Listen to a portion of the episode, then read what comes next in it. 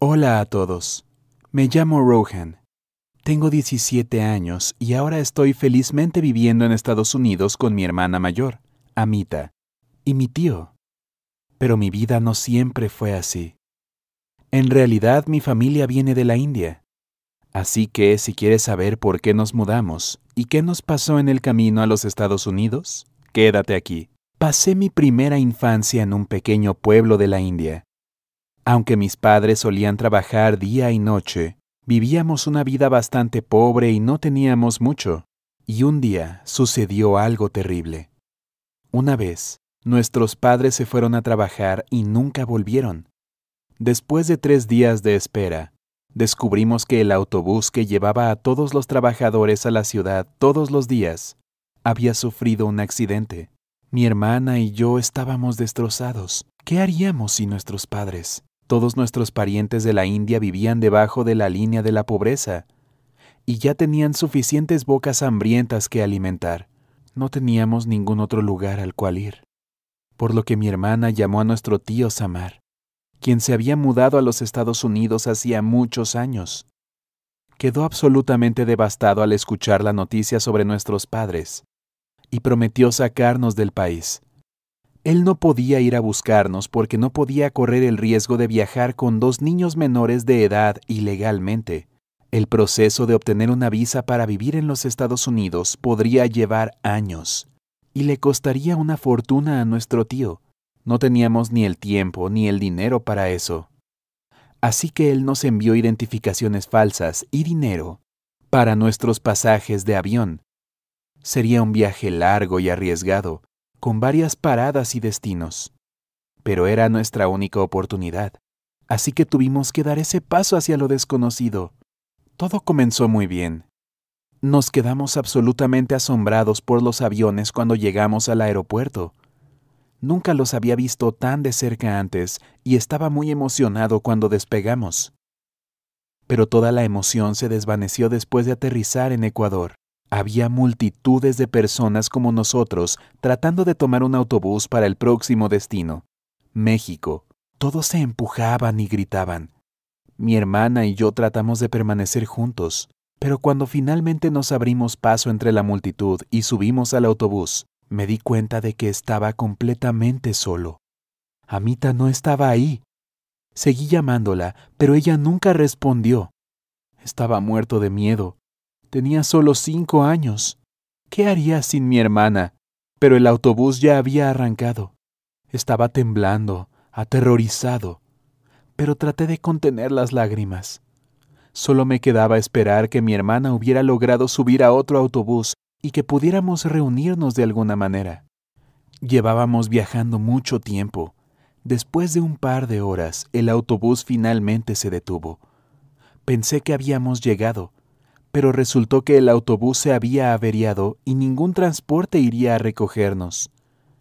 Todas las personas se enojaron mucho, ya que no quedaba nada más que hacer que caminar. Nadie sabía dónde estaba la próxima parada de autobús, ni cuánto tiempo nos llevaría llegar a ella a pie.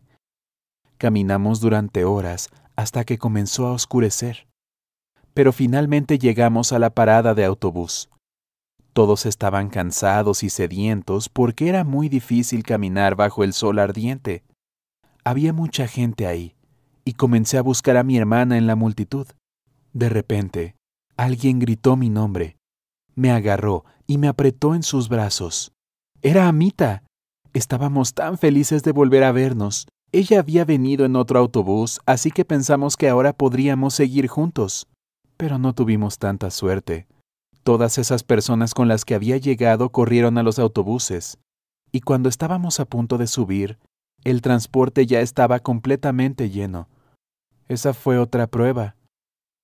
Pero al menos ahora estábamos juntos nos quedábamos en la parada del autobús con otras personas que estaban en la misma situación y comenzamos a esperar.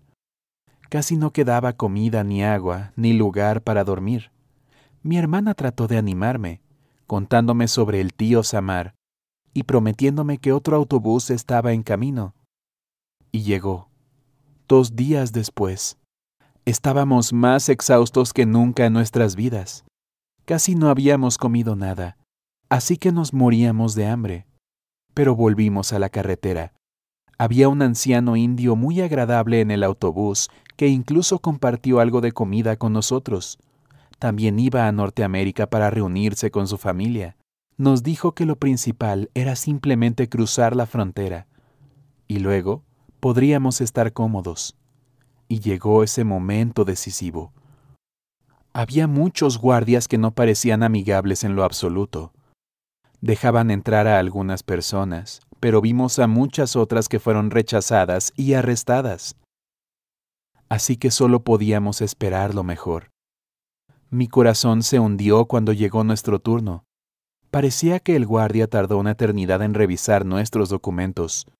Le hizo preguntas a mi hermana, y vi lo aterrorizada que estaba, pero se recompuso y respondió con claridad. Y luego, por algún milagro, nos dejaron entrar. Me di la vuelta por última vez para ver dónde estaba ese anciano agradable. Había estado haciendo fila justo detrás de nosotros, pero vi que el guardia se lo estaba llevando. Me sonrió y agitó su mano. Ay, cómo deseaba que hubiera tenido más suerte. Lo sentíamos mucho por nuestro nuevo amigo, pero teníamos que seguir adelante y dejar atrás el pasado. Nos unimos a un grupo de indios y lo seguimos. Todo a nuestro alrededor era tan desconocido y confuso. El camino nos llevó a un templo gurduara local. Había agua fresca y comida para nosotros ahí.